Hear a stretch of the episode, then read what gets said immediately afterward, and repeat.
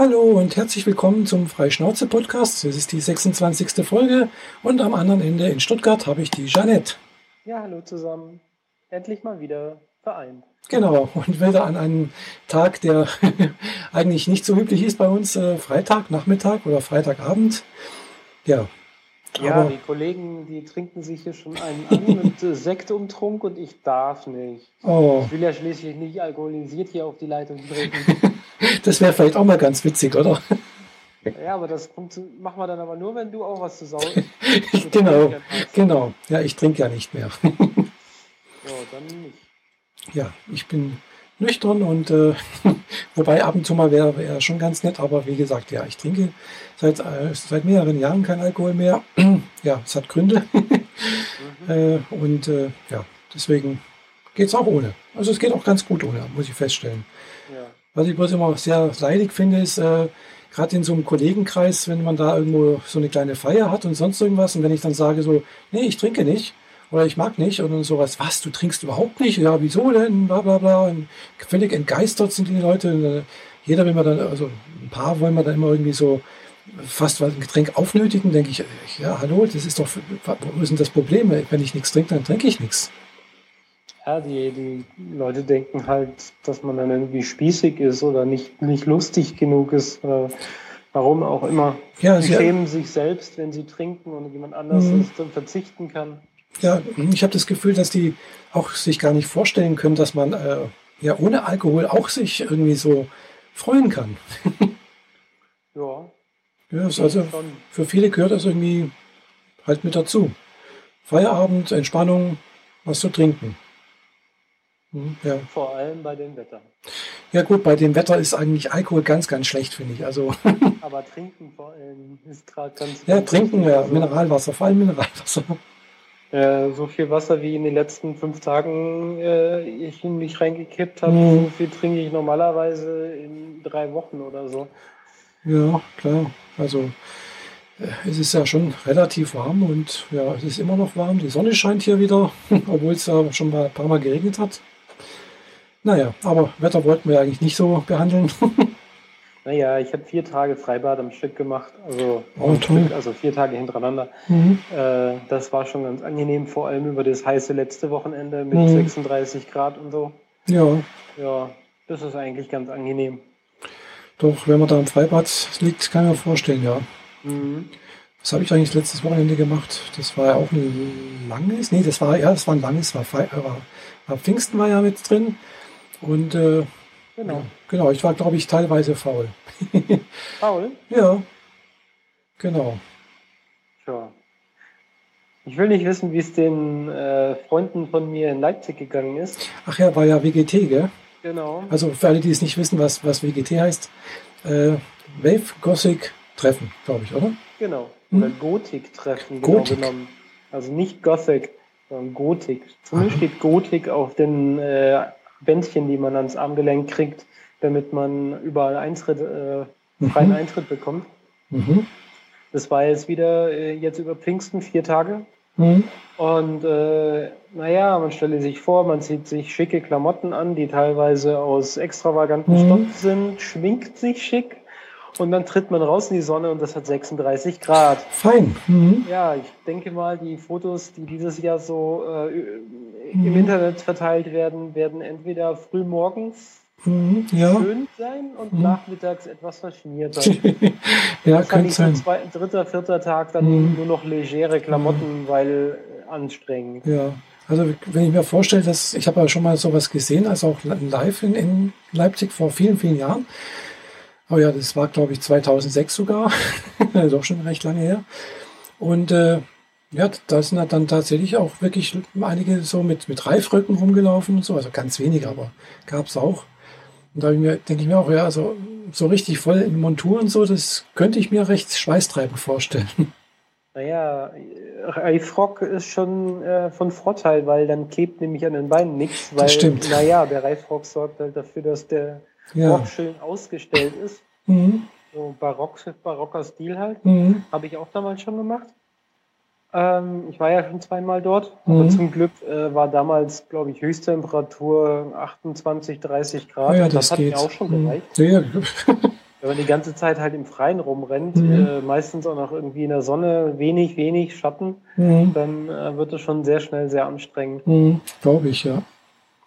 Ja, ich habe wieder viele äh, gesehen, die jetzt zurückkamen, die ordentlich den Sonnenbrand eingefangen haben. ja, kommt vor. Mhm. Ja, also ich habe jetzt noch nicht, noch nicht viel gesehen, so bildermäßig.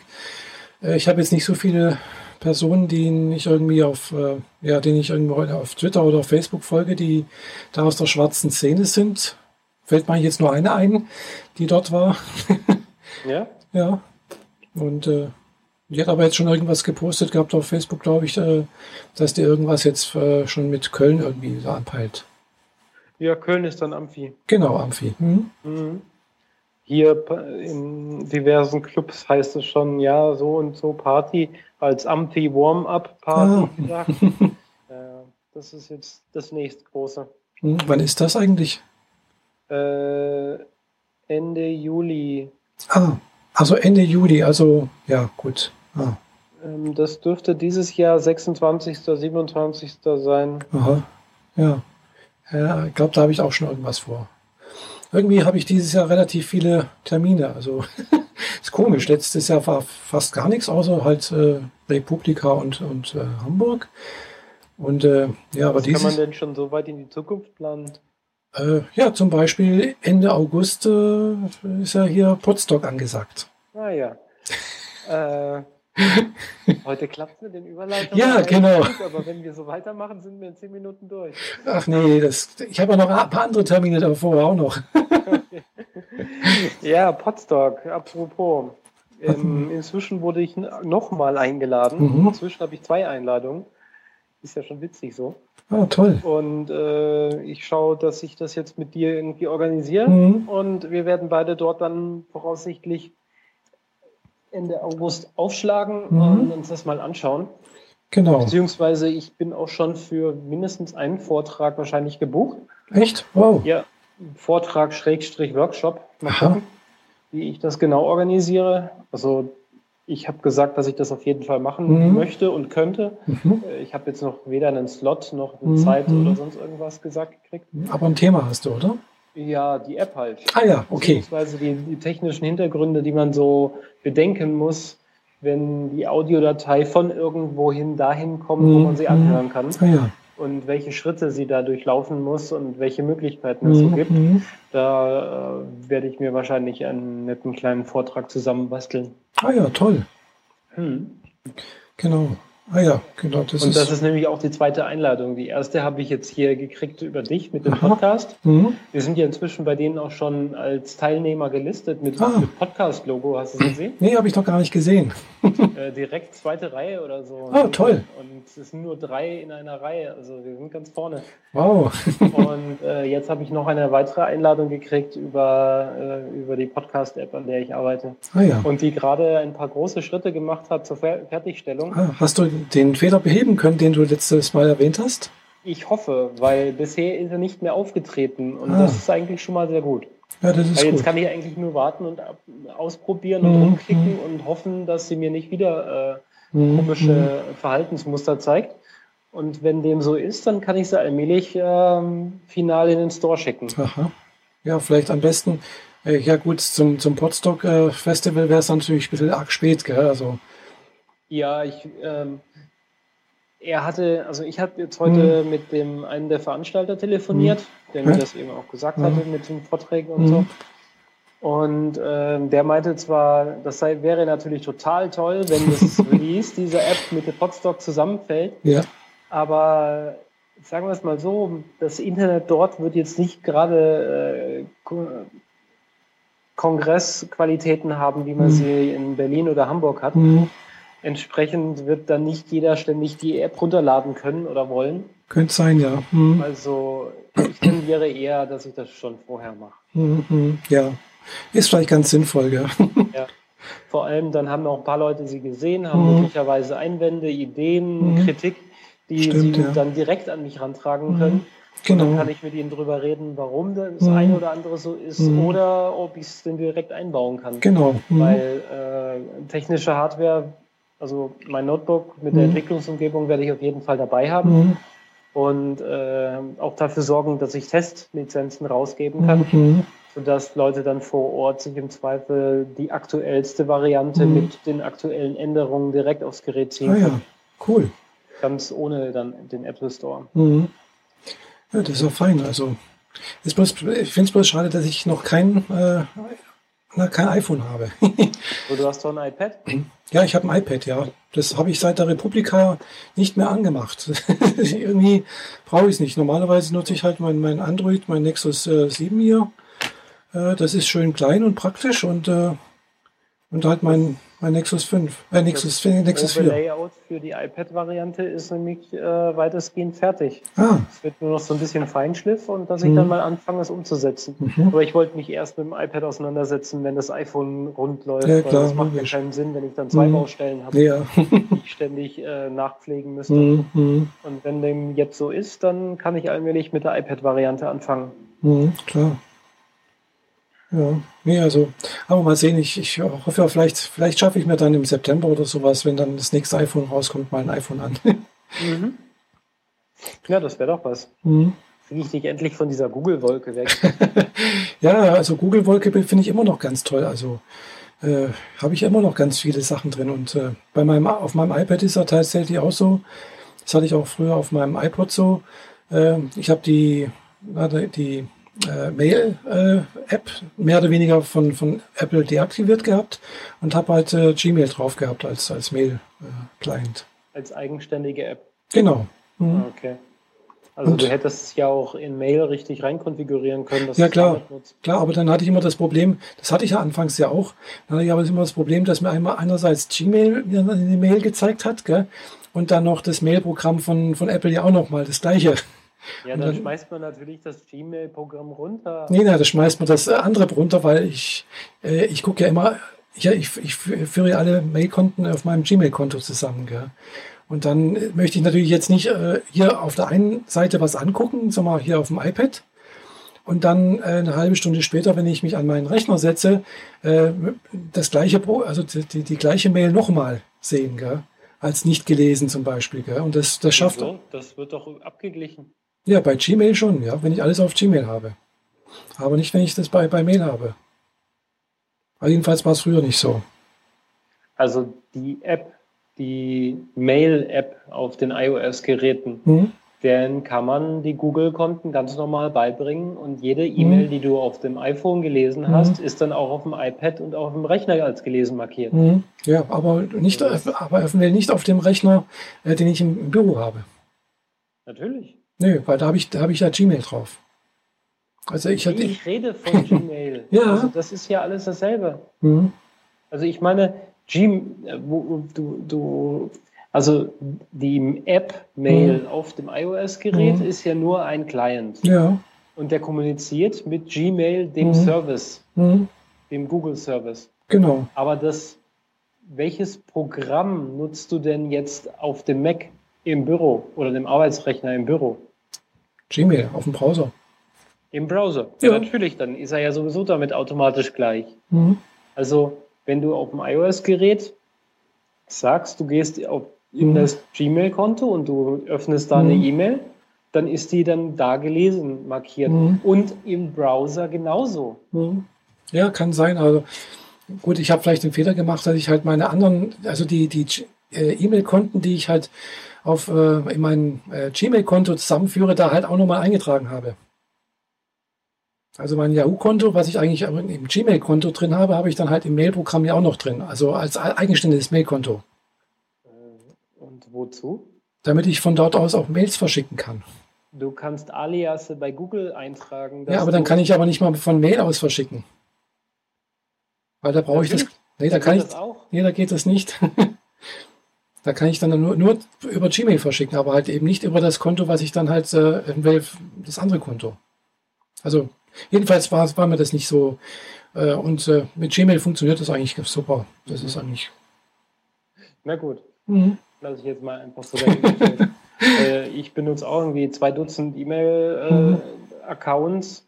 Mhm. die alle auf ein Gmail-Konto zusammenlaufen und kann auch aber von jedem Aha. einzelnen antworten, auch Aha. vom iPhone aus. Aha. Und ich habe kein Gmail-Programm installiert. Ich Ja. benutze nur das Standard-Mail-Programm. Ja, ich nutze Gmail und äh, das funktioniert sehr, sehr gut eigentlich. Also ich mag das eigentlich. Ja, ich habe das auch eine Weile versucht, aber Mhm. ich, ich fand das dann irgendwie nervig, weil die dieses, äh, wenn man irgendwo Mhm. Mail starten will, dann öffnet sich halt immer das Mail-Programm und nicht das Gmail-Programm.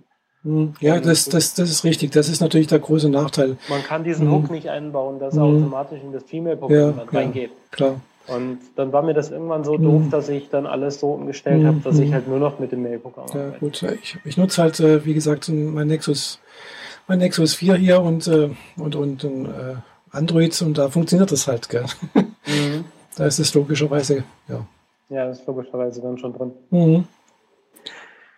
Ja, ja. Ja, aber wenn wir schon so viel Technik äh, um uns rumschmeißen, dann können wir auch gleich richtig einsteigen. Ja, echt? Was? Ja, ähm, es war ja jetzt wieder mal WWDC in Ach ja, stimmt, ja. Las Vegas. Genau, die äh, World Wild Developer Conference, glaube ich, heißt es, äh, Genau. von Jetzt habe Apple. ich irgendwie den Ort verbammelt. Oh, Las Ja, Vegas oder LA? keine Ahnung. Keine Ahnung. Äh, jetzt blicke ich es gerade selber nicht mehr. Irgendwo in Amerika. Ja.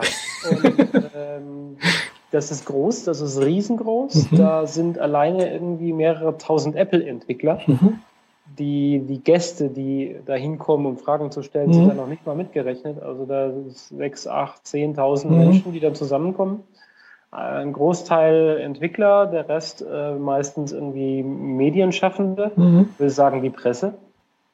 Und Apple stellt dann vor, ähm, was sich in nächster Zeit ändern wird Mhm. und womit sich die Entwickler halt vorab schon auseinandersetzen müssen, bevor es für alle freigegeben Mhm. wird. Ah, ja, ist Angefangen von äh, grafischen Änderungen, Mhm. von Programmänderungen bis hin zu Programmiersprachen und Schnittstellen. Mhm. All das wird auf der ähm, weltweit, Worldwide Developer Conference ähm, vorgestellt. Mhm. Und das war jetzt letzt erst wieder. Genau, war, glaube letzte Woche. Genau. Geht ähm, Montag los, Mhm. Genau, und Dienstag war, glaube ich, die große Keynote. Nee, nee, die war Montag. Ach, war die Montag schon. Ah. Die war Montag. Und äh, da ging es dann, äh, ja, was wurde vorgestellt? Also ein neues äh, Natürlich Das macOS. neue macOS und das neue Genau. iOS-System, Mhm. die äh, sich annähern, optisch wie technisch. Mhm. So, und ähm, ja, Eine, eine neue Programmiersprache. genau. Das, Mhm. Da kann man jetzt gleich ganz in die Tiefen einsteigen. ähm, Apple hat ja immer mal wieder die Programmiersprachen gewechselt, wenn Mhm. sie an die Grenzen des, Mhm. des, der jeweiligen Systeme angekommen sind. Mhm. von Pascal über C, über Objective-C Mhm. und ja, und dann gab es noch ein paar so Scripting-Systeme Mhm. und jetzt steigt man um auf Swift, eine Programmiersprache, die mehr oder weniger in-house entwickelt wurde Mhm. von Ja. dem. Entwickler, der, der auch den neuen Compiler geschrieben hat. Also Mhm. der macht, dass aus Programmiercode eine richtige App wird. Mhm. Also, Da sitzt jemand, ich habe jetzt vergessen, wie er heißt, beziehungsweise überhaupt nie gemerkt, spielt auch eh kaum eine Rolle. Aber da sitzt jemand dran, der wirklich richtig Ahnung hat und Mhm. äh, ja, sein, sein ganzes Lebenswerk da reinsteckt Mhm. in Qualität und Mhm. äh, Funktionen. Richtig klasse. Die Entwicklungsumgebung hat sich dadurch radikal verändert. Also Mhm. optisch hat die praktisch nichts mehr zu tun mit dem, was ich vor, mit dem, was ich mhm. jetzt zu tun also du habe. hast, du hast die neue Ent Entwicklungsumgebung schon gesehen, oder? Ja, ja. Mhm. Die ähm, auch was Neues, die Videos von der Konferenz. Mhm. Und da werden ja alle Sachen quasi Podiumsdiskussion mäßig vorgestellt. Achso, ja. Die ganzen Aufzeichnungen sind für alle frei zur Verfügung, kriegt man Mhm. äh, im Internet. Ah ja. Und äh, teilweise auf YouTube, teilweise auf Mhm. der Webseite von Apple selber. Setzt voraus, dass man die Sei- Seite mit einem Mhm. Safari öffnet, fall- falls man sich wundert, warum die Videos nicht spielen. Ah. Die haben da so eine bekloppte Sperre drin, dass Aha. das nur mit dem Safari funktioniert. Aha. Und dann kann man sehen, wie das Neue funktioniert. Und man, wenn man Entwickler ist, kann man auch die entsprechende neue Software schon runterladen. Mhm. iOS 8 und äh, Xcode äh, ähm, OS X 10.10 habe ich jetzt beides schon runtergeladen. Mhm. iOS habe ich auf einem kleinen Tablet installiert, mhm. mhm. also mein iPad Mini. Und das neue Betriebssystem habe ich auf meinem MacBook Air zu Hause installiert. Mhm war so im Nachhinein beides keine so gute Idee. das denke ich mir. Also. Aber ich, ich gebe mir jedes Jahr die Kante und die blutige Kante. Mhm. Ich muss immer ganz vorne mit dabei sein und die Dinge ausprobieren. Und dieses Mal tut es halt wirklich schon ziemlich weh, weil die Sachen, die sie rausgegeben haben, halt hinten und vorne noch nicht fertig sind. Mhm. Und äh, ständig springt im den Benutzeroberflächen Dinge hin und her. Man oh. kann Buttons nicht drücken, weil sie außerhalb der Fläche platziert hm, sind. Mm, schön. Äh, ja, es hält sich gerade etwas sehr mm. chaotisch. Mm. Aber das ist ja auch be bewusst eine Vorabversion, damit man sich mal so halbwegs ein Gefühl und ein Look und Feel davon geben kann. Aber es ist weit weg von dem, was man einem Enduser installieren oder die Hand drücken geben kann. Ja, das denke ich mir. Aber ich wollte unbedingt das, was Sie vorgestellt haben, ausprobieren, nämlich ein Ding, das Sie zusammenfassen unter Continuity. Mhm. Und das ist ein, die technische Möglichkeit, dass iPhone, iPad und der Mac miteinander kommunizieren. Ah. Mhm.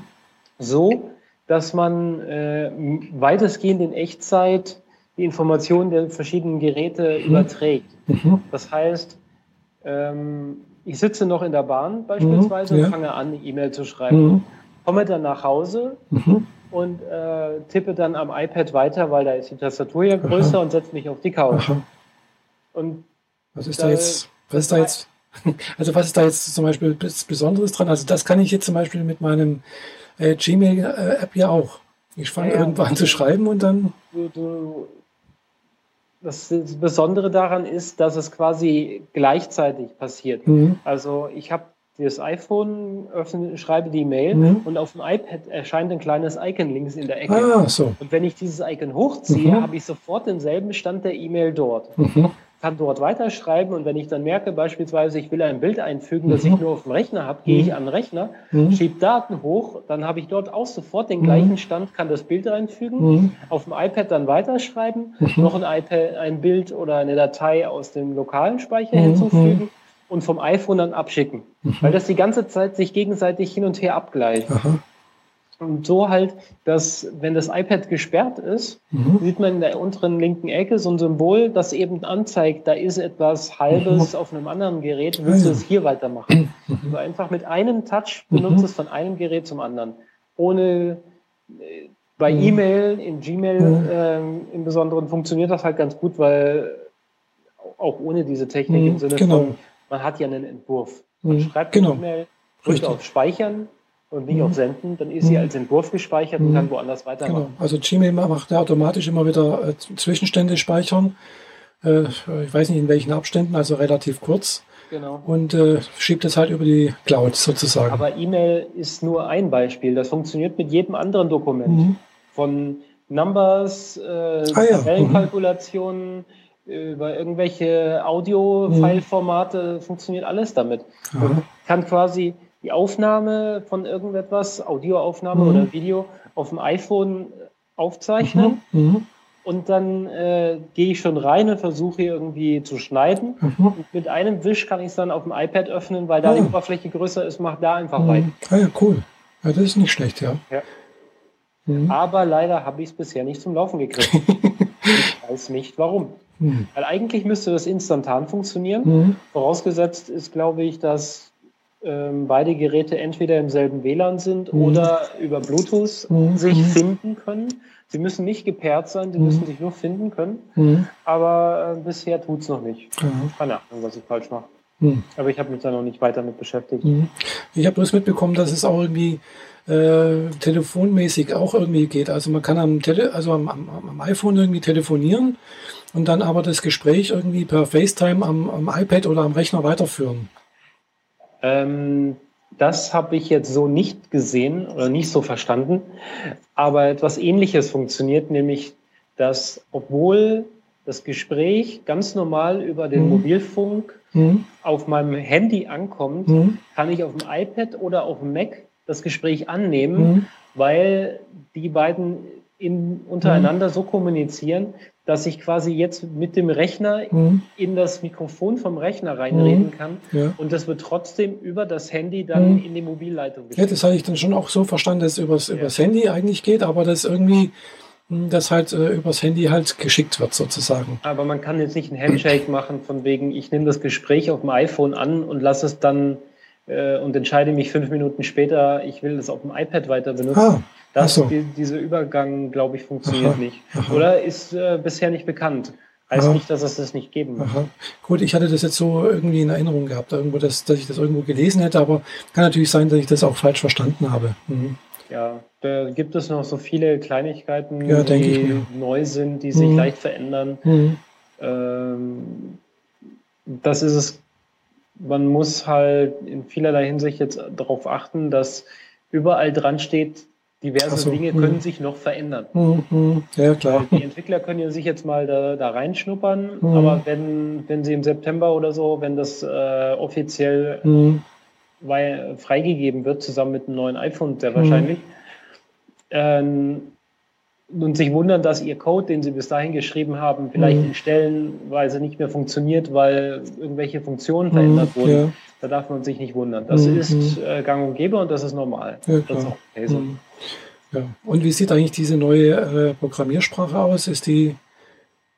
Äh, sagen wir es mal so, die vielen eckigen Klammern fallen weg und die wird sehr Java-esque. Mhm. Ähm, also JavaScript mhm. ist, äh, alles ist mit Punktnotation verbunden und mhm. äh, ich habe nur so ein bisschen reingeschnuppert mhm. und bin hin und her gerissen zwischen, ich könnte Core gerade jubeln und äh, geht mir weg.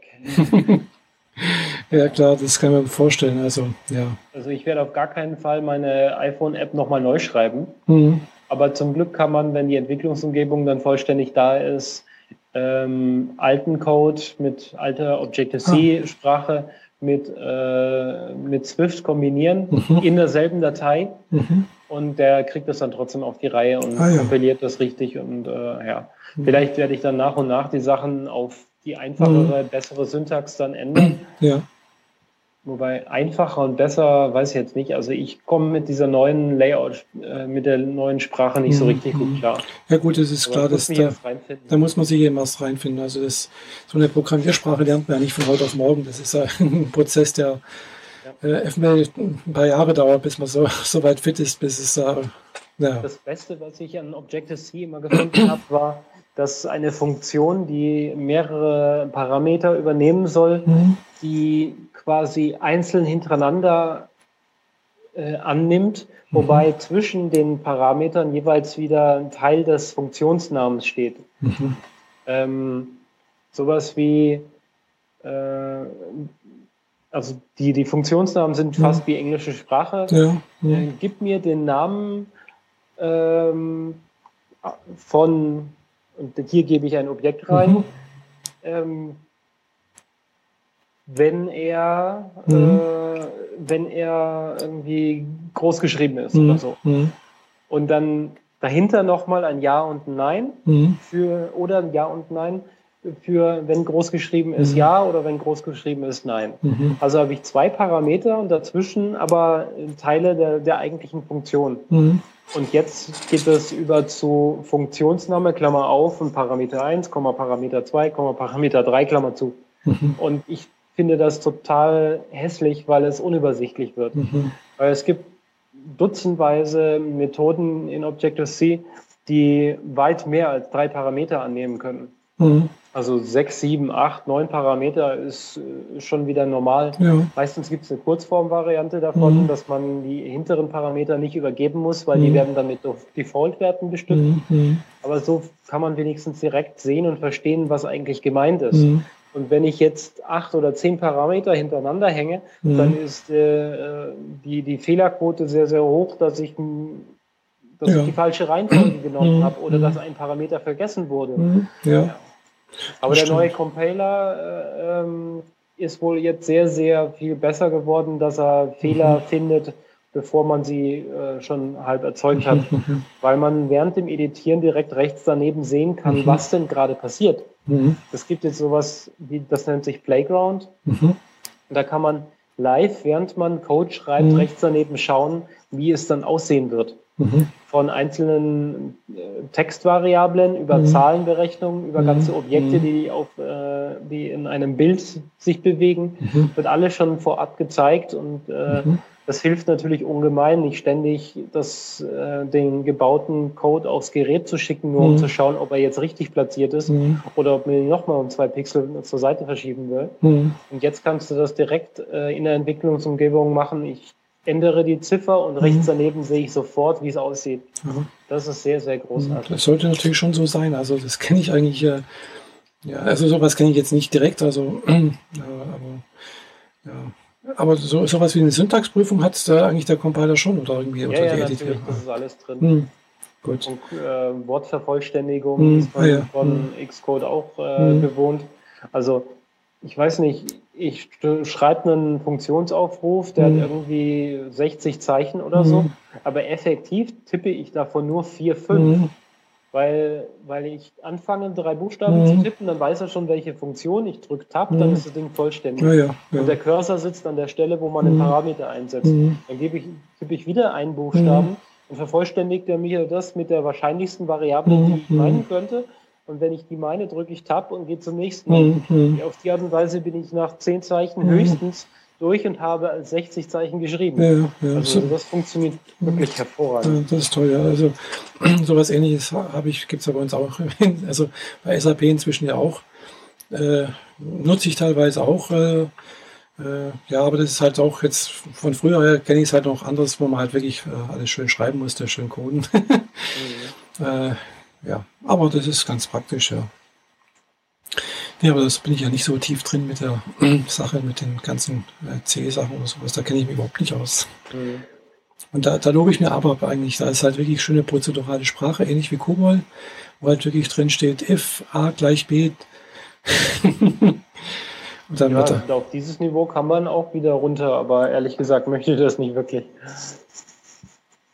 Man, die mhm. neue Swift-Programmiersprache ist vor allem typensicher. Mhm was echt großartig ist. Man kann einfach eine Variable deklarieren und direkt sagen, äh, du bist jetzt Gänsefüßchen äh, Test Gänsefüßchen und ab sofort ist das Ding automatisch und immer ein String, mhm. also ein String Object, das seine Funktion mitbringt, die man als String äh, benutzen kann und mhm. niemals was anderes. Mhm. Man kann auch ganze Arrays oder also Serien von Objekten mhm so erzeugen, dass sichergestellt ist, dass nur dieser Typen in dieser Liste drin sind. Mhm, mhm. Also wenn ich sage, ähm, ich mache mir jetzt mit einem Array mit zwei Textobjekten, mhm. dann kann ich später keine Integer hinzufügen. Da, da, meldet er dann direkt, äh, dass das ein Fehler sein könnte, weil dieses, diese Liste von Objekten ist darauf ausgelegt, ausschließlich Textobjekte zu beinhalten. Ja, ja. Und wenn man sowas von vornherein weiß, kann der Compiler sehr, sehr viel schneller und sehr viel effektiver arbeiten, weil er genau weiß, was drin ist mhm. und was wieder rauskommen würde, wenn ich mal eines dieser Objekte erfragen will. Mhm. Aber wenn ich jetzt so eine Anfrage, dann sage mhm. ich äh, Array äh, mhm. Object at Index 1 mhm. Und ich kriege das Objekt zurück, was mhm. auch immer das ist. Eine Zahl, ein Datum, ein Text, völlig egal, vielleicht sogar ein Bild. Und wenn ich darauf danach äh, mit irgendwas damit machen will, mhm. dann weiß er schon die Textvervollständigung an der Stelle mhm. nicht mehr, mhm. was es mir zeigen soll, die Funktionen von Text oder die mhm. von, von einem Bild oder sonst was. Mhm. Und an der Stelle weiß er dann ganz genau, ja, da kommen jetzt nur Texte zurück, also mhm. stelle ich dir auch die Textfunktion direkt wieder zur Verfügung.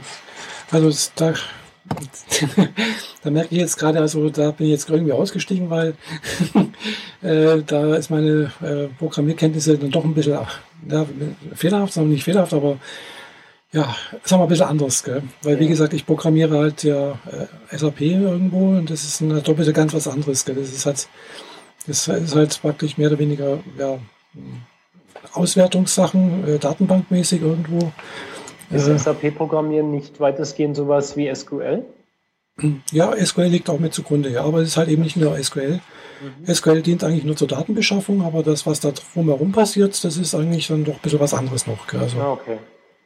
Also. Ja, allzu tief braucht man nicht weiter nee, nee. Ich glaube, wir sind da schon ziemlich tief abgestiegen. Falls wir nicht jetzt schon die Hälfte der Hörer verloren ja. haben. ja. Genau. Nee, also da haben wir jetzt doch äh, ganz tiefen Ein Einblick in die äh, Tiefen des, äh, äh ja, des neuen Programmiercodings oder von, von äh, Apple. Ja. Aber es gibt auch andere neue Dinge, die sie vorgestellt haben, die äh, gar nicht so programmierlastig sein ja. müssen. Beispielsweise das Health Kit Aha. und das, äh, wie heißt das, HomeKit? Ach ja, genau, genau. HomeKit, ja. Hm. Ähm, ersteres, also HealthKit, bietet eine Schnittstelle für Apps, die mit irgendwas mit, äh, mit dem Körper Ach, zu tun haben wollen. HealthKit, ja, genau, also, also Gesundheit. Wie, hm. ähm, wie dein aktuelles Gewicht, hm. Blutdruck, Blutdruckmesser, äh, Herzfrequenz und, so und, sowas, ja. Da gibt hm. es ja inzwischen eine ganze Reihe von Geräten, die hm. diese Informationen über Bluetooth an das Handy übergeben können. Genau. Und ja. das Handy wird dadurch zur Schnittstelle und hm. zur Sammelstelle all dieser Daten. Aber nur quasi das Gerät selbst, beziehungsweise mhm. das Betriebssystem. Mhm. Was ich jetzt rausgekriegt habe, ist, dass wenn man eine App mhm. installiert, die, sagen wir mal, von Nike kommt und fürs Laufen mhm. gut ist, ja. dann kann man der explizit am, beim Start sagen, welche Informationen diese App sehen darf. Mhm. Nämlich für Laufen darf sie GPS-Koordinaten mhm. sehen, das macht schon mal Sinn, damit man weiß, wo man läuft, und mein Gewicht. Und vielleicht den Blutdruck, weil, mhm. weil ich so eine Blutdruckmanschette mhm. dabei habe fürs Laufen. Mhm. Aber zum Beispiel nicht irgendwie. Äh, Deine Adressen. Ja, das sowieso, aber ich meinte jetzt mehr auf, auf, was auf körperliche bezogen. Ach so. Mhm. Sowas wie ähm, äh, Insulinwerte mhm. oder so. Ach so. Mhm. Weil das braucht es ja nicht. Mhm. Und die Information wird aber so weitergegeben, dass es heißt, als wären sie nicht da. Mhm. Der App wird nicht gesagt, du hast kein Recht, das ah. zu sehen, aber sie existieren. Mhm. Sonst könnte eine andere App zum Beispiel dann daraus schlussfolgern, ja, du hast irgendwie schlechte Blutwerte ah, ja. und deswegen mhm. stellst du mir die Infos nicht zur Verfügung. Mhm. Also müssen wir wohl davon ausgehen, dass du schlechte Blutwerte hast mhm. und ziehen dadurch irgendwelche Schlussfolgerungen. Datenschutzmäßig ein ziemliches Problem. Mhm, genau. Also sagt dieses Framework von Anfang an nur, ist nicht. Mhm. Heißt aber nicht, dass es nicht auch welche gibt. Ah ja, klar. Sondern er sagt halt einfach, gibt nicht. Mhm. Sind nicht vorhanden. Mhm, mhm, ja. Das macht schon mal. Äh, ja, das ist schon mal ganz gut, ja. Sehr interessant, was sich da noch so ergibt, vor allem in Kombination mit der erwarteten iWatch. Mhm die wir dann am Armgelenk tragen und möglicherweise permanent unter ja. Blutdruck misst oder so? Ja gut, die, über die iWatch, da wird ja schon seit, glaube ich, seit zwei Jahren irgendwo spekuliert, glaube ich, oder noch länger, ja, ich weiß es nicht. jetzt relativ klar ist, wer sie produziert und dass die Produktionsbänder laufen. Aha. Äh, und nicht nur hast du da irgendwas Hast du da irgendwas gehört äh, irgendwie? Ja, man hört immer mal wieder was. Mhm. Ähm, Prototypen sieht man bisher leider äh, nicht. Ja, beziehungsweise. Schlechtes Zeichen ist eigentlich. Hm, wobei es gab schon auch immer wieder mal irgendwelche, äh, ja, so Entwürfe oder irgendwas, also, oder so, ja, wie, ja, wie es denn sein könnte. Ja, genau, aber dann stellte sich relativ schnell raus, mhm. dass es ein Prototyp von einer anderen Firma ist. Genau. Sagen wir mal mhm. Samsung. Genau. Die haben ja ihre Smartwatch in der Art schon rausgebracht. Genau, die haben, glaube ich, schon das zweite Modell rausgebracht und mhm. dann von Sony gibt es auch noch irgendwas. Da ist auch noch so eine Smartwatch da. Ja. Also es gibt ein paar, LG hat glaube ich auch noch was rausgebracht, bin mir nicht ganz sicher. Also es ist auch diese Smart. Äh, ah, die Pebble, Pebble, die Pebble heißt die noch eine. Ja. Die ist auch, glaube ich, auch ganz gut. Diverse Bänder, die man einfach so mitnimmt, die halt die mhm. Bewegung tracken oder Ja so. gut, sowas habe ich ja auch, aber das ist jetzt, das würde ich jetzt äh, nicht unter diesen also, ja. Punkt Smartwatch sehen, gell? Wie das Nike Fuel Band zum Beispiel. Mhm. Okay, ich habe jetzt auch so einen so einen Tracker, so einen Bewegungstracker von Fitbit, mhm. aber der misst halt wirklich bloß die Bewegung. Äh, ja, man hat noch so Zusatzfunktionen wie, äh, ich kann die Uhrzeit also eingeben, dass er mich zu irgendeiner gewissen Uhrzeit weckt. Ja. Also als stillen Alarm. Dann fängt er an zu, ich, ne? genau, dann fängt er an zu vibrieren. Und äh, ja, wenn ich halt zweimal drauf drücke, dann schaltet er, dann kann ich halt messen, wie lange ich, also wenn ich mich ins Bett lege, dann und dann, wenn ich wieder aufwache, dann muss ich es halt wieder ausschalten. Äh, dann äh, sagt er halt, ja, wie oft ich äh, während des Schlafes äh, wach geworden bin, eventuell. Ja. Mhm. Aber ich kann diese Schlafzeit auch äh, per Hand nochmal auf der, auf der Seite von Fitbit zum Beispiel per Hand eintragen. Das geht auch. Ja. Mhm. Und äh, das war es eigentlich. Also bei dem, ich hatte noch einen anderen Fitbit-Tracker mal, der hat auch noch die äh, Treppenstufen irgendwie gemessen. Also der, der war noch irgendwie so ein, aber der, den ich jetzt habe, der hat das leider nicht mit drin. Das war ganz gut. Da habe ich wenigstens immer noch äh, sagen können, ja, am Tag so und so viele Stufen gelaufen, so, mhm. so und so viele Höhenmeter. Und da, da unsere Kantine im zweiten Obergeschoss ist und das halt in recht hohen Räumen, da kommen eigentlich äh, am Tag immer relativ viele Stufen zusammen bei mir. okay. Und ich auch ja noch im dritten Stock, also im zweiten Stock wohne und Tiefgarage ist im dritten, also noch ein Stock tiefer. Also ja, je nachdem, wie oft ich zum Auto gehe, kommen da doch immer ein paar Stockwerke zusammen. Na, da, da, ich keinerlei dieser Fitness-Tracker mhm. bisher besitze, freue ich mich dann äh, und bin eigentlich äh, sehr neugierig, mhm. was da von Apple konkret kommt. Mhm. Ja, ich habe nur gespannt. diese WeThings-Waage. Ah. die die Daten abgreift und twittert. auch noch twittert. Ja, ja. Oh je. Auf einen äh, Private Account. Ah. Muss ja nicht immer alles public sein. Das ist richtig, genau. Also nicht wann, das nicht das Gewicht. ich fände schon ganz gut, wenn diese Daten äh, bald in einer mhm. großen Sammlung zusammenlaufen und ich diese Sammlung kontrolliere, mhm. nicht jemand anders. Ja, das stimmt, ja. ja. Klar. Also ja, aber ich bin mal gespannt mit dieser, dieser iWatch, also wie sie ja vielleicht heißt, äh, was, wie die aussieht. Also, und ob sie auch was bringt. Also, ich denke mal, vor, vor zwei Jahren oder sowas, da war ja so mal ein bisschen Hype irgendwie darum.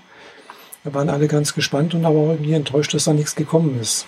Ja, Apple wartet halt ab, bis es äh, so ist, dass es Klar, gut logisch. ist, perfekt mhm. ist, toll ist und äh, da hat wohl noch nicht gereicht. Mhm, ja, ja. Ja. Aber dafür gab es jetzt dieses Hearth-Kit, mit dem man, mhm. auf dem man jetzt aufsetzen kann, nachdem mhm. so viele Apps irgendwas mit Laufen, Tracken mhm. oder sonst ja. was tun haben, gibt es jetzt endlich eine Schnittstelle, wo man das Gesamt mhm. einlegen kann. Und, Und dann gab es ja auch noch das HomeKit. Mhm. Und das, äh, da habe ich eine ganz besondere Beziehung dazu, weil ich habe vor fünf Jahren meine mhm. ersten iOS-Projekte damit gestartet, dass ich eine Hausautomatisierungssoftware schreiben oh. wollte die auf das FS20-System aussetzt von ELV. Mhm. Sagt mir jetzt nichts. Ja, muss man nicht, aber diejenigen, die das wissen, mhm. die verstehen dann auch sofort, was ich meine. Ja, und da habe ich äh, eine Schnittstelle gebaut, mit mhm. der ich vom iPhone aus äh, Rollläden, Heizung und Licht steuern konnte. Mhm. Ah ja. Und äh, habe dann angefangen, auch eine iPad-Variante zu schreiben, aber damit bin ich dann nie mhm. fertig geworden. Dann gab es Umzug, neue Beziehungen, mhm. äh, keine Zeit mehr dafür. Mhm. Und jetzt sieht es so aus, als gäbe es dieses neue HomeKit in cool, in mhm. gut, in richtig schön funktionierend. Mhm. Und äh, es fehlt jetzt eigentlich nur noch einer richtig guten App, die sich oben drauf setzt und das mhm. steuert, falls das nicht Apple sowieso von alleine komplett auch selber übernimmt. Und äh, dann hätte man, hätte ich endlich eine vernünftige Oberfläche, um die Haussteuerung ja. zu nehmen. Inzwischen ist es zum Beispiel mit iOS 8 so, dass wenn das Gerät am Kabel hängt, mhm. also im Dock oder einfach nur am Kabel, mhm. dass Siri dann immer aktiv ist. Oh. Sollte man vielleicht wissen. Mhm.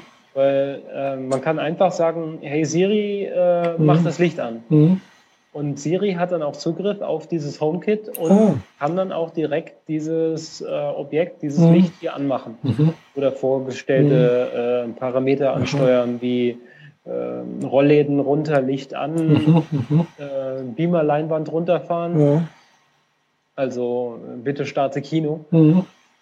Solche Dinge sind dann demnächst äh, direkt ja, möglich. Nicht schlecht, ja. Und vor allem, wenn das äh, Siri direkt darauf reagiert, ohne dass man ewig diesen Home-Button drücken muss, mhm. das halt schon ziemlich mhm. abgefahren. Ja gut, das ist jetzt nichts Neues, weil das ist, hat der Google ja auch schon mal gemacht hier mit seinen, allerdings jetzt nicht in meinem Nexus 4, da habe ich es noch nicht gefunden, ob das funktioniert, aber äh, im Motorola G zum Beispiel, da ist das ja auch eingebaut, äh, äh, eine ständige Sprachsteuerung. Also man kann dann halt auch mhm. sagen, äh, äh, Hello Google und äh, mach irgendwas. Gell? Dann macht das Handy irgendwas. Also. Ah, okay. ich stelle mir das so vor, dass ich demnächst im Wohnzimmer oder im mhm. Flur äh, ein iPad an der Wand hängen mhm. habe und über das ich halt dann äh, die üblichen Lichtschalter steuere, mhm. Heizung und sonst was. Mhm. Aber wenn ich gerade in der Küche bin äh, und vergessen habe, im Flur Licht ja. auszumachen, rufe ich einfach, hey Siri, mach ja. im Flur Licht aus. Ja, ja cool. ist die Frage, wie gut das funktioniert. Bin ich mal mhm. gespannt. Ja. ja, dann ist das tatsächlich fast so dann irgendwann mal wie bei Raumschiff Enterprise, oder? Ja. Man kommt irgendwo in den Raum. das nicht alle so? Ja. Wir brauchen nur noch so ein Zischgeräusch, wenn die Türen aufgehen. Ja, das, das, das ist ja wohl, glaube ich, das Wenigste. Das kriegt man ja wohl irgendwie hin, oder? Mit irgendwelchen Soundeffekten oder so. Ja. Äh, was natürlich noch, äh, was noch irgendwie fehlt, ist so nach dem Motto hier, äh, ma, äh, hallo, mach mir mal irgendwie einen Tee, gell? Und dann kommt er raus, gell? So einfach fertig. Da wäre ich mir nicht so sicher, dass das nicht geht, weil ähm, man schließe das an die Kaffeemaschine an ja, und die gut. ist schon vorbefüllt und dann sagt man, mach mir Kaffee. Ja, gut, aber dann muss es auch vorbefüllt sein. Aber weißt du, bei Star Trek, da muss nichts vorgefüllt sein. Da hast du halt deinen, hier deinen Replikator irgendwo. Dann es gibt doch genug Automaten, die äh, von alleine das dann direkt machen. Ja, aber dann muss man nur noch die Tasse unten wieder rausziehen. ja. Sonst wird die zweite Tasse äh, ziemlich voll. Ja, aber es ist nicht das gleiche irgendwie. Ja, aber das, ja klar, da wird sicherlich noch einiges kommen. Ich meine, Google geht da in der Richtung ja auch. Die haben ja hier diese Firma Nest gekauft, was auch für, also was eigentlich am Anfang erstmal nur Ding gebaut hat, irgendwie äh, Rauchmelder, aber halt auch über WLAN verbundene Rauchmelder. Nee, das erste war dieses Thermostat. Oder Thermostat, ach ja, stimmt, Thermostat war das. Genau. Halt später. Genau. Und äh, wird auch spekuliert, dass das halt auch nur ein Einstieg ist für so eine Art so Heimautomation. Genau. Schwieriges Wort. naja, das ist halt das ist ein Next Big Thing. So äh, kommen halt mhm. vom, vom Einzelgerät, das äh, auf der Couch liegt oder mhm. in der Hosentasche oder auf dem Schreibtisch steht, ja. Äh, zu übernehme die komplette Wohnung. Mhm. Äh, verstehe, wann es hell wird, wann es dunkel wird, mhm. wann es regnet, wann man die Rollläden runterfahren soll, ja. wann die Heizung läuft. Mhm. All das lässt sich dann zusammenführen. Und mhm. ja, Modern Living. Genau, das fehlt dann bloß noch irgendwie ein Roboter, der mir noch hier irgendwo die meine Wohnung aufräumt. Und, mir morgens. Ich habe gestern, vorgestern dieses tolle Video gesehen für diesen äh, modular benutzbaren Roboter. Kostet mhm. halt 17.000 Euro. Mhm. So ein bisschen Asimov, bloß mhm. in schneller und in ja. besser und in noch in größer vor allem. Mhm. Ja, dann hast du deinen mhm. kleinen Dienstmännchen bei dir zu Hause. Und der kann auch aufräumen. der hat richtige Hände, der mhm. kann richtig rumlaufen, mhm. der hat vollständige Sprachsteuerung.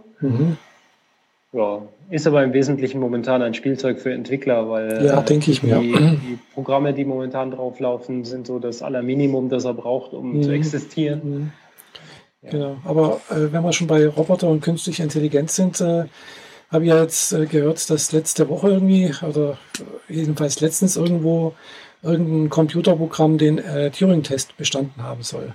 Genau, zum ersten Mal. Mhm. Genau. Das, der hat vorgegaukelt, ein 13-jähriger Junge zu sein und er hat das vollständig bestanden. Mhm. Also äh, zur näheren äh, Erklärung, was der Turing-Test ist. Also Alan Turing hat äh, vorgeschlagen, ähm, einen Test äh, zu machen, ob jemand, also äh, ich, krieg, ich, weiß nicht, ob ich es zusammenbringe, äh, ob ein Computer, ein Computerprogramm vortäuschen kann, einen praktisch ein Mensch zu sein. Und ja, da sind irgendwelche ja, über Gespräche, also glaube ich, ist eine Eingabe über halt über Schreibmaschinentastatur.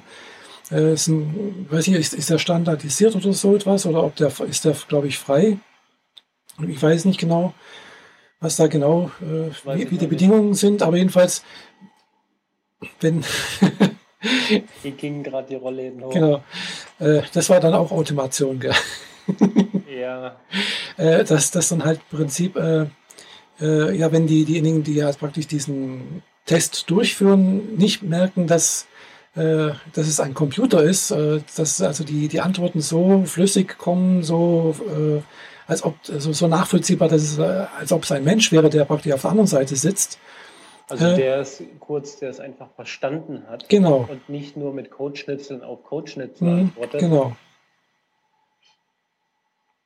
Und äh, ja, anscheinend hat es, äh, so wie ich es verstanden habe, äh, sagen wir so, der Test war, glaube ich, nicht hundertprozentig. Ein paar haben schon auch, es waren ja mehrere, die den Test durchgeführt haben, wenn ich das richtig verstanden habe. Und äh, äh, die, die Mehrheit hat gemeint, es sei wirklich ein 13-jähriger Junge.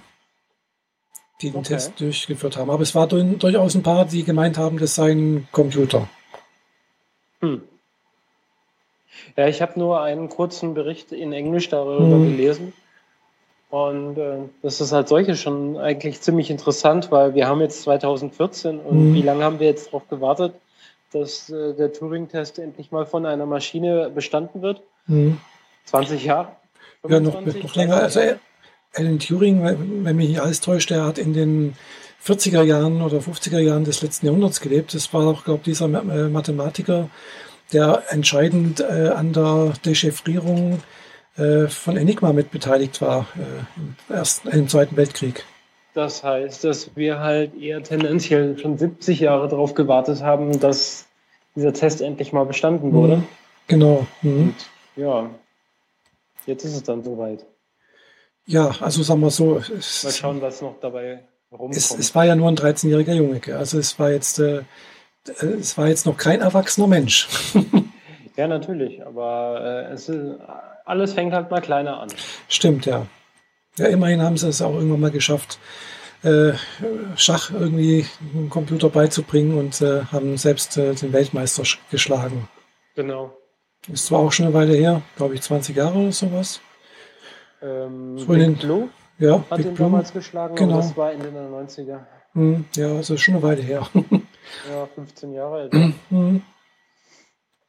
Wobei Aber es Schachprogramm ist halt sehr begrenzt. Genau, es ist sehr begrenzt. Also die Regeln sind äh, sehr, sehr äh, überschaubar eigentlich. Genau. Äh, das Einzige, was äh, da einfach maßgeblich ist, eigentlich ist, ist die Rechenkraft. Genau. Also da gab es mal, weiß nicht wann das war, weiß nicht, 80er Jahre sowas, kann ich mich noch dran erinnern, da gab es mal so eine Sendung mit Römer von Ditford. Der hat damals noch die, auf dem ZDF, glaube ich, hier die Wissenschaftssendung gemacht. Und äh, der hat dann mal irgendwo postuliert, ja, das sei völlig unmöglich, dass ein Computer äh, hier die allein durch die Wahrscheinlichkeit oder die Anzahl der wachsenden Wahrscheinlichkeiten äh, hier äh, Schach spielen kann, irgendwie vernünftig oder das auch gar, gar gewinnen könnte. Ja, und wurde eines Besseren belehrt. Genau, er hat dann irgendwie gemeint. Hat überlebt, nicht, nicht so lange gelebt. Nee, er hat es leider nicht, nicht mehr erlebt. Er ist, glaube ich, vorher gestorben, also ist relativ äh, auch jung gestorben. Mhm. Äh, jung, also ja, ja. Also er hat es leider nicht mehr erlebt, glaube ich. Ja.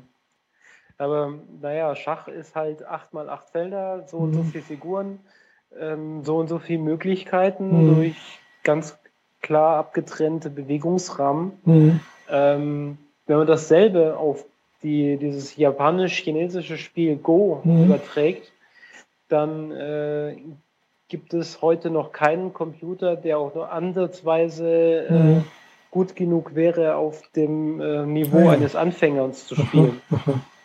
Geschweige denn eines, äh, eines Meisters. Mhm. Äh, da sind die, die Möglichkeiten einfach mhm. zu groß, weil dieses Brett, auf dem du spielst, mhm. äh, tendenziell irgendwie 32 mal 32 Felder mhm. hat ja. Mhm. und nur einen Typ von Figur, den man überall jederzeit hinstellen kann, mhm. was dann die Möglichkeiten halt äh, ins Unermessliche hochtreibt und das schaffen es die dicksten Computer bisher nicht. Mhm. Gut, äh, das ist das eine, die sind aber mit den Regeln und sowas, und das ist einfach die Rechenkraft, denke ich.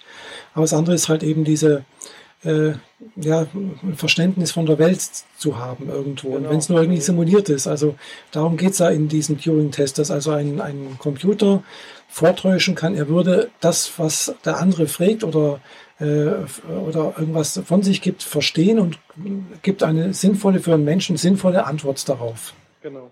Ja, und das ist, glaube ich, das extrem Schwere, weil äh, allein wie Sprache funktioniert, das sind ja dann teilweise Andeutungen drin, allein, dass ich irgendwas sage und ich beziehe mich in, im zweiten Satz auf das, was ich im dritten Satz gesagt habe oder irgendwie, oder es, es schwingen irgendwelche Wissen äh, inhärent mit, was wir beide von der Welt haben, von unserem praktisch von der Modell, also die Welt als Modell. Ja. Äh, das muss der Computer alles ja in Intus haben, weil ansonsten versteht er ja das auch nicht, also verstehen im An Anführungszeichen äh, und kann damit auch nichts dann anfangen. Also ich warte mal ab, bis der 13-jährige Junge sarkastische Sprüche von sich gibt. Es gibt auch Menschen, die Sarkasmus nicht verstehen. Ja, ja, eben. Sarkasmus ist wohl einer der, der schwierigsten. Äh, genau. Und Ironie und Sarkasmus. Genau, das ist auch für Menschen die sehr schwierig. Die äh, Elemente der, der Sprachrechtgebung hm. überhaupt. Und wenn ein Computer das tatsächlich mhm. mal von sich aus selbst so formuliert, dass es sarkastisch ist, mhm. Dann haben wir es geschafft. Beziehungsweise versteht, dass es jetzt Sarkasmus sein könnte.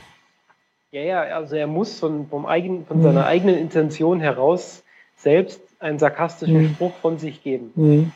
Dann, dann mhm. haben wir es geschafft.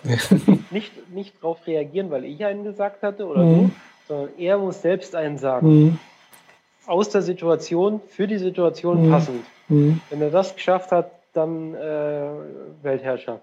Weiß nicht, ja. Könnte es sein, ja. Weltherrschaft, ja, wahrscheinlich sogar. ja, könnte natürlich ja, dann. Ich meine, wenn man so einen Computer, der das versteht, mhm. aufs Internet loslässt, dann wird man nicht mehr los. Ja, klar. Mhm. Weil dann haben wir nur noch Getrolle in den Foren. Ja, weißt du, bist du dir sicher, dass die Trolle nicht auch schon irgendwelche Computerprogramme sind? Äh, nein, bin ich mir nicht sicher. Lass ich jetzt mal so stehen. Ja. ja, ich denke, das ist halt eine der schwersten Sachen, die es da gibt. Und äh, ich kann mich daran erinnern, ich habe auch mal vor, glaube ich, auch schon lange, lange her, mal irgendwie so einen Filmbericht drüber gesehen, wo sie halt auch versucht haben, irgend so ein Computerprogramm oder irgendwas, so diese, dieses Weltwissen beizubringen. Und äh, ja, aber die, das, das war unheimlich schwierig und die haben es, glaube ich, irgendwie nicht geschafft. Die haben es auch irgendwann mal aufgegeben oder mhm. Äh, ich weiß nicht, in, in, welchen Projekten das dann wieder weitergeführt wurde oder so. Also das ist eines der schwierigsten Sachen, denke ich, die es äh, weltweit gibt. Ja, man stelle sich das vor, wie Data, also mhm. der, der Roboter, äh, aus, aus Star Trek, wie, wenn der Bücher liest. Mhm. Also klappt das auf und blättert das in einem Affenzahn durch und hat es dann verstanden. Mhm. Oder steckt sich mit dem Kabel irgendwie am Computer an, um irgendetwas nachzulernen. Und äh, ja, wenn das halt in Zukunft so passiert, dann, also wenn, wenn es eine Maschine gibt, die das so verstehen kann, mhm. und der stöpseln wir dann die Wikipedia an, das wird der böseste Klugscheißer der aller Zeiten.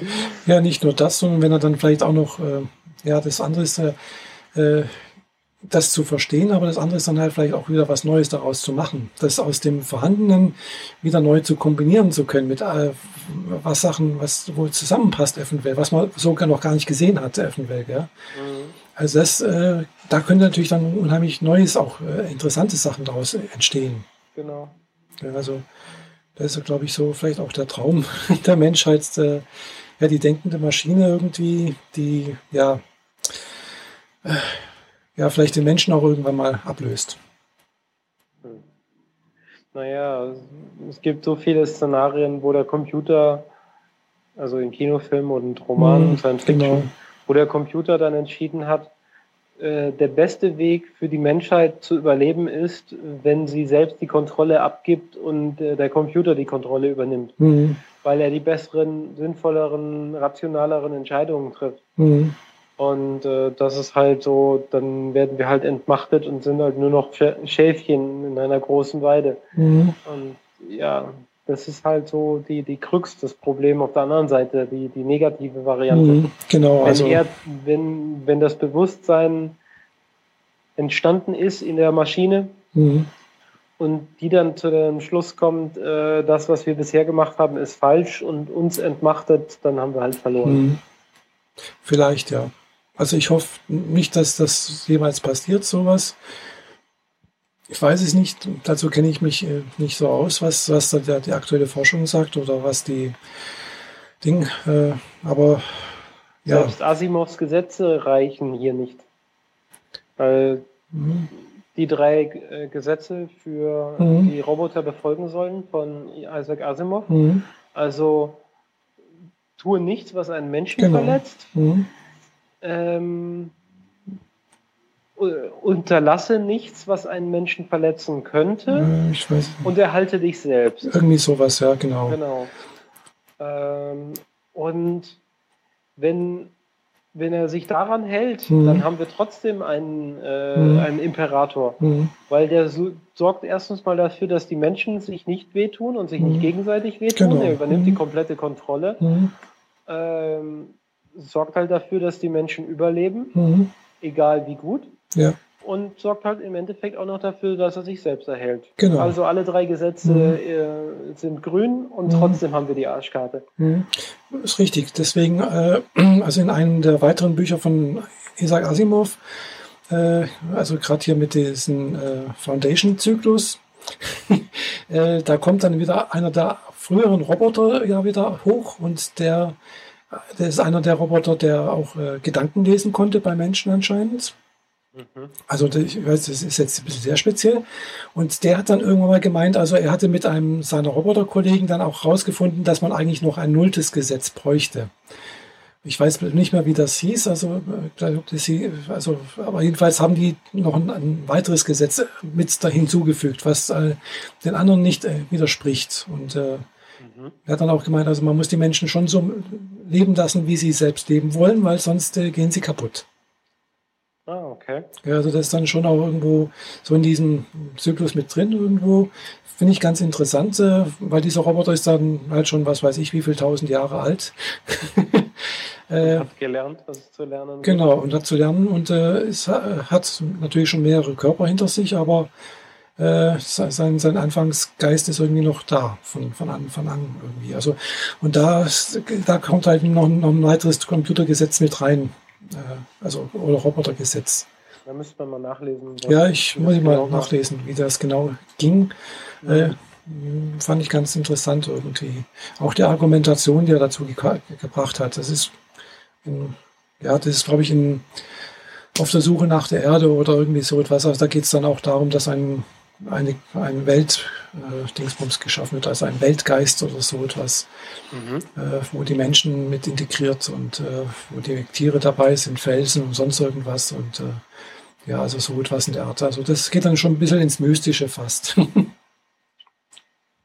Bei Isaac Asimov. Also das waren seine letzten Bücher halt. Die ja auch schon ziemlich alt sind. Ja, die sind, äh, sagen wir mal, so in den 80er Jahren, glaube ich, geschrieben worden. Also da sind die relativ neu rausgekommen, denke ich mal. Und äh, ich weiß nicht, wann er gestorben ist. Also, ja. Also ich habe die damals gelesen, die, die müssen damals gerade auch relativ neu rausgekommen sein. Mhm.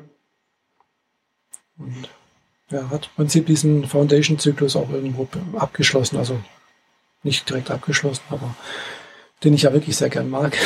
mhm.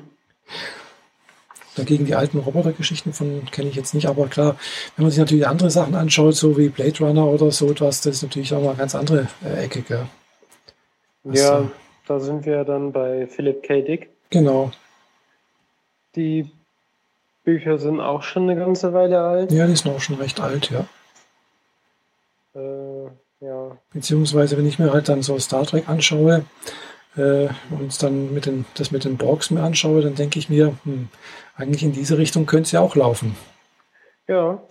Mhm. So äh, kybernetische Körper, also genau. eine Mischung aus äh, Computerbauteilen mhm. und Mensch. Genau. Mhm. Sowas läuft auf dieser Erde ja jetzt schon rum. Meistens in einer sehr, sehr harmlosen Variante von den Borg. Also ja. neue Beine, neue Arme, äh, Sehprothesen, Hörprothesen, mhm. alles schon da gewesen. Ja, das würde ich jetzt nicht direkt so sehen, dass das mit Borgs was zu tun hat. Äh, bei den Borgs das Besondere ist eigentlich, dass die Borgs halt über äh, ein gemeinsames Bewusstsein äh, verfügen. Also dass, dass ein einzelner Borg kein eigene, keinen eigenen Willen hat, sondern es nur ein äh, praktisch eine Drohne ist, die halt im Prinzip äh, jetzt das, den Willen des Kollektivs ausführt. Ja, aber ich denke, äh, das ist jetzt alles Science Fiction und ja, völlig hypothetisch, aber ja, ich klar. denke, dass die haben auch mal damit angefangen, dass sich zwei vernetzt haben und mhm. dann noch mehr eingeklinkt haben, genau. die schon mhm. Individuen waren. Ja, klar. Und sich nach und nach so ein gemeinsames mhm. Ding rauskristallisiert hat. Ja, wahrscheinlich, ja. Und sagen wir es mal so, wenn sich drei verbunden haben und der vierte dazukommt, dann mhm. sagen die drei, wir sind die Chefs. Mhm. Du hast zu tun, was, ich, was wir sagen. Mhm. Weil die drei sich so gut verstehen und der vierte erst später dazugekommen ist. Vielleicht, und ja. wenn man das jetzt weiterdenkt, dann bist du halt bei ein paar tausend und mhm. im Endeffekt äh, hat trotzdem nur eine Minderheit die Kontrolle. Mhm. Eine Minderheit, die irgendwo da drin versteckt ist. Eventuell. sogenannte äh, gemeinsame Wille des Kollektivs ist, aber im Endeffekt mhm. ist es dann doch irgendwas Zentrales. Vielleicht. Wie man ja in Star Trek 8 gesehen hat mit der mhm. Königin der, ja, der Borg. Also gab es doch eine zentrale Einheit. Ja, mehr oder weniger, ja. ja. Wobei äh, es gibt auch solche Entwicklungen hin, also so, so eine äh, Schnittstelle für, für an, wo also praktisch die, die ja sozusagen die Gehirnwellen abgreift äh, und man dadurch äh, auch irgendwelche Sachen steuern kann. Äh, beziehungsweise dass dann vielleicht auch einen Rückkanal gibt, also dass man halt eventuell auch äh, Daten, die man irgendwo irgendwo Computernetzwerke sonst irgendwas empfängt, direkt wieder ins Gehirn einspielen kann. Mhm. Also ich denke, solche Entwicklungen gibt es ja, also das zumindest das Steuern, das gibt es ja schon, also klappt noch nicht richtig, ganz zum Glück. Oder leider, je nachdem, ob man halt jetzt gerade gelähmt ist oder nicht. Gell? Also die, die weitestgehenden Dinge, die ich kenne, sind äh, Sehnervprothesen. Ja, und dabei heißt es, dass auf der Innenseite des Augapfels mhm. Quasi Mikrochips so platziert mhm. werden, die funktionieren wie mhm. unsere äh, Zäpfchen, genau. die mhm. wir in den Augen haben, und das digitale Signal dann aber auch direkt ins Gehirn weitergeben. Mhm. Genau. Und das ist schon so das Direkteste, was momentan geht, soweit ich mhm. weiß. Gut, was, was, was jetzt über die Steuerung geht, ist halt, man kann über EEG zum Beispiel ja schon teilweise äh, Fahrstühle, also nicht Fahrstühle, also Rollstühle äh, glaube ich, auch teilweise irgendwie Armprothesen oder sowas steuern, wo einfach durch Gedankenkraft, äh, also man, man, stellt sich vor, man, man, man bewegt sich vorwärts auf dem, auf dem Rollstuhl mhm. und der Rollstuhl setzt sich in Bewegung, ohne dass da irgendwo ein, ein, Joystick oder sonst irgendwas bewegt werden muss. Ja, aber das funktioniert halt so mit Datenkappen. Ja, genau, mit, richtig, richtig äh, ja. In der Haut und im Kopf drin. Nee, nee, die sind halt wirklich nur aufgesetzt, gell? das ist klar, und, man hat das jetzt noch äh, nicht die messen halt die Daten, äh, die Areale des Gehirns, die genau. aktiv sind mhm. und gerade besonders viel Elektrizität mhm. feuern. Richtig, ja. Ich meine, da gibt es viele Überschneidungen noch mit mhm. anderen Themen, weil das Gehirn an vielen Stellen dieselben Dinge macht wie andere Dinge mhm. auch. Genau. Weil nur weil die weil sie eine andere Abzweigung mhm. genommen haben, aber bis zum selben Ende mhm. gekommen mhm. sind auf der Kopfhaut, ja. heißt das nicht, dass es dasselbe ist, was ja, eigentlich ja. vorher mal gemessen wurde. Das ist richtig, ja. Also die, das erfordert sehr, sehr, sehr viel Training mhm. und selbst dann klar. ist es nicht zuverlässig. Richtig, das ist richtig. Also das äh, ist aber, glaube ich, so mal ein Ansatz. Klar, es, es gibt es gab auch schon mal irgendwelche Versuche, irgendwo habe ich mal mitbekommen, wo auch schon mal irgendwelche Elektroden auf die Gehirnrinde aufgelegt wurde, also im Schädel direkt. Ja. Mhm äh, wo natürlich dann die Abgreifen besser funktioniert. Und es, es, wurde auch schon mal irgendwas gesteuert darüber irgendwo. Aber das sind jetzt so Sachen, denke ich, da, da, da, ist man halt auch sehr schnell äh, an einer ethischen Grenze irgendwo. Gell? Du kannst halt letztendlich niemanden irgendwie sowas, der gesund ist, irgendwo mal ins Gehirn einpflanzen irgendwie. Ja, äh, deswegen macht man das im Wesentlichen momentan mit Affen. Ja, aber ja. Aber Affen hm es gab jetzt erst so Experimente, ich weiß aber nicht, nicht, genau, wie lange es her ist und wo. Da ging es darum, dass ein Affe über Gedankenkontrolle, eben über den Chip, der ihm implantiert wurde, mhm. einen Greifarm steuern muss, mhm. den er selbst nur durch die Scheibe sieht. Mhm. Und der Greifarm auf der anderen Seite hat etwas Essen vor sich. Mhm. Der Greifarm, also er steuert ihn gedankenmäßig, mhm. dass der Greifarm dieses Essen nimmt mhm. und in so ein Fach reinfallen lässt, dass der Affe sich selbst aus der anderen Seite abholen kann. Ah, ja. Und das funktionierte. Aha. Ja, cool. Aber naja, es ist halt, Affen sind halt unser Spielzeug im Wesentlichen, mhm. was, was diese Experimente angeht.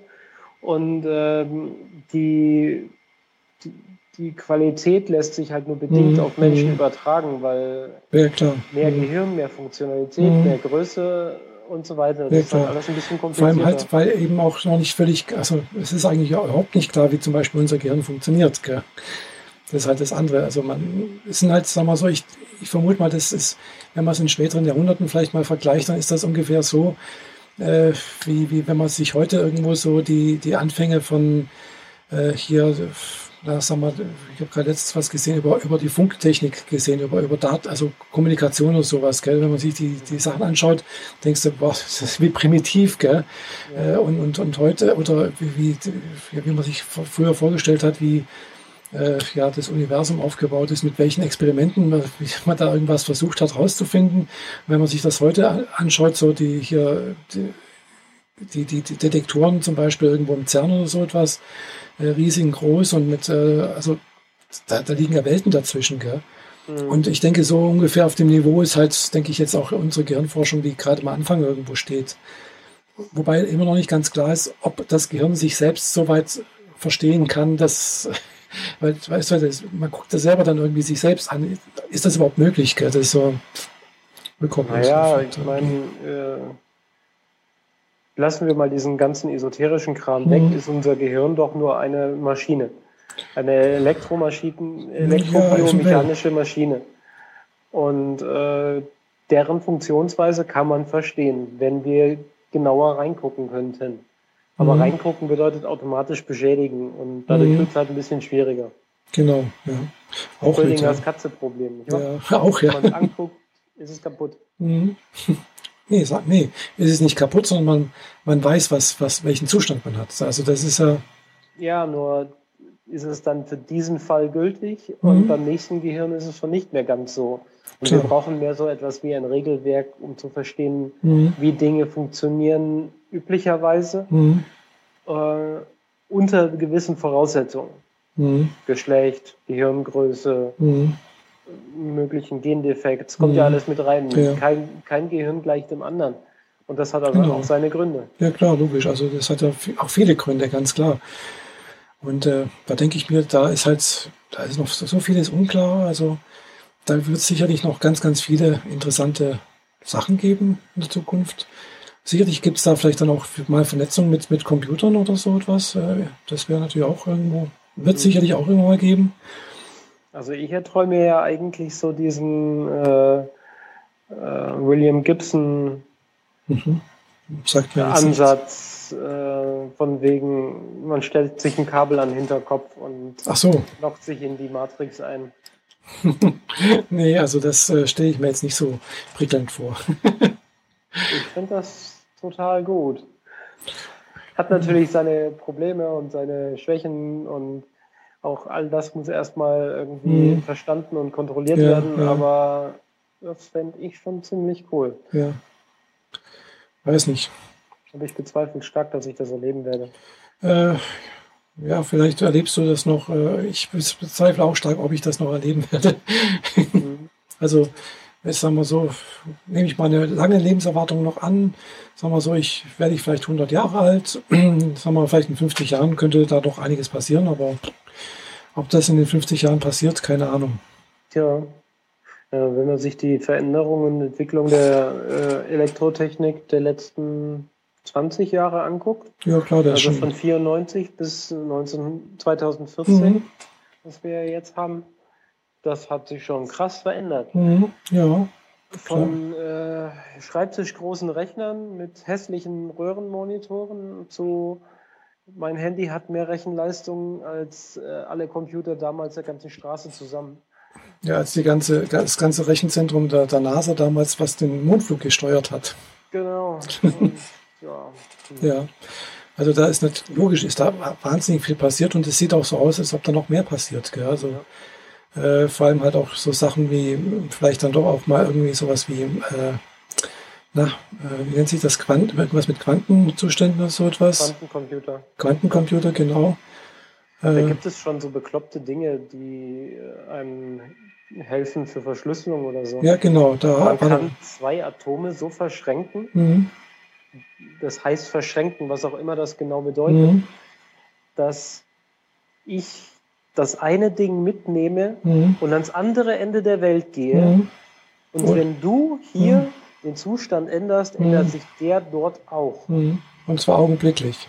Und das ist eine Art von Interkommunikation, die mir absolut nicht ins, ins Hirn will, wie das funktionieren soll keine Ahnung, Quanten, also äh, die Quanteneffekte zu verstehen, das ist, glaube ich, äh, so das. Äh, Rollstuhlfahrern überlassen. Äh, ja, so ungefähr. Also das ist, glaube ich, äh, ja, also das ist nichts für, für sagen wir, uns Normalbürger.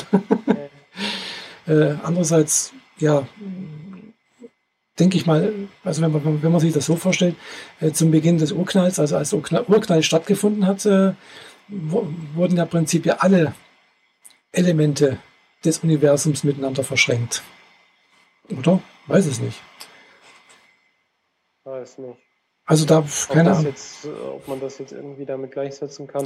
Ich weiß es nicht. Ist mir bloß gerade so eingefallen. Ich auch. Also ich habe nämlich gerade, ich höre noch so einen Podcast, der nennt sich äh, äh, Sternengeschichten, glaube ich. Mhm. Und der ist auch ganz gut. Da ging es auch mal um die, äh, um, gerade um den Urknall und sowas. Das waren, glaube ich, drei Folgen oder so. Und das fand ich jetzt sehr, sehr spannend irgendwo. Ganz äh, sehr, auch sehr äh, ja, verständlich erklärt. Also auch Freistädter, nicht wahr? Genau. Mhm. Mhm. Richtig. Also fand ich gut gemacht irgendwo. Und interessiere mich auch ein bisschen für Astronomie. Aber ja, auf einem sehr einfachen Niveau. ja. Aber klar, wenn man sich das Universum mal vorstellt, was eigentlich gar nicht möglich ist, äh, ja, dann sind wir hier auf der Erde wirklich nichts. Wirklich nichts. Ja. ja. Ein das, Staubkorn in der Wüste. Ja, es ist wirklich. Dann äh, erhöhen wir uns noch zu einem Zustand, der uns noch gar nicht zusteht. Genau, also ja. äh, eigentlich sind wir nicht existent eigentlich. Mhm. Und äh, wir sind dem Universum wahrscheinlich auch völlig egal. Ja, aber wir sind unseren Hörern nicht egal. Nee, genau. Die jetzt immer noch dabei sind. Ich hoffe doch, dass noch ein paar da sind, genau. Sehr exzessiv weitergetrieben haben. Was sagt denn die Uhr? Oh, ich guck mal, was hier die Uhr bei Audio Hijack sagt. Die sagt mir, eine Stunde 15 haben wir geschafft. Ajo, das ist für eine äh, viel, im viel zu heißen Büro und viel zu heißen Zuhause äh, eine angenehme Zeit. Ja. Mhm. Dann würde ich sagen, ähm, wir haben auch nächstes Mal wieder interessante Themen für euch. Ja. Und wenn, wenn ihr natürlich Themen habt und äh, was wissen wollt und uns was äh, fragt oder fragen wollt, dann stellt bitte die Fragen unter den Kommentaren. Also wir würden uns sehr freuen über Rückantworten auf äh, Anregungen und natürlich auch, äh, wenn ihr bei iTunes uns bewerten würdet, ein paar Sterne geben würdet. Oder bei äh, YouTube. Dieser Podcast landet als Video auch mhm, bei YouTube, wenn genau. ihr uns einen Daumen hoch geben würdet. Richtig, genau. Das wir auch ganz toll. Und uns abonnieren natürlich. Ja, immer schön abonnieren, sonst äh, kriegt ihr die nächste Folge nicht mit, die mhm. dann wieder sein wird, voraussichtlich in zwei Wochen minus einem Tag, weil mhm. wir die Aufzeichnung üblicherweise ja Donnerstag veranstalten. Genau. Wenn nichts dazwischen kommt, ansonsten machen wir es Mittwoch. Das bedeutet dann sogar minus zwei Tage. Mhm. Richtig. Und bis dahin würde ich sagen, wünschen wir euch eine schöne Zeit, einen schönen Sommer und schwitzt nicht so viel. Ja, bis bald. Ciao. Tschüss.